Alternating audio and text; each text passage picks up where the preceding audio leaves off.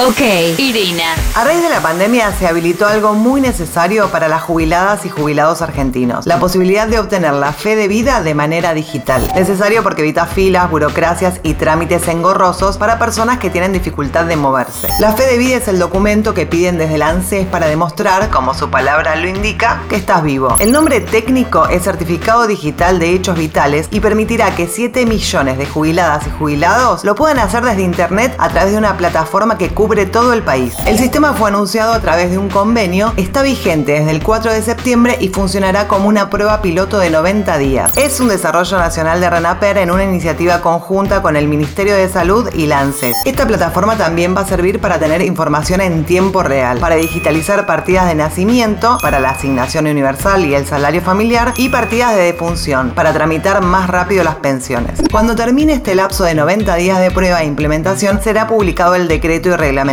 la fe de vida está suspendida desde marzo. Y si bien aún no se anunció cómo se va a acceder a este sistema, por el momento, jubilados y jubiladas no van a tener que hacer más estos 28 millones de trámites que se hacen anualmente para dar la fe de vida. Soy Irina Sternik y esto fue una pastilla tecnológica. Pasaron cosas.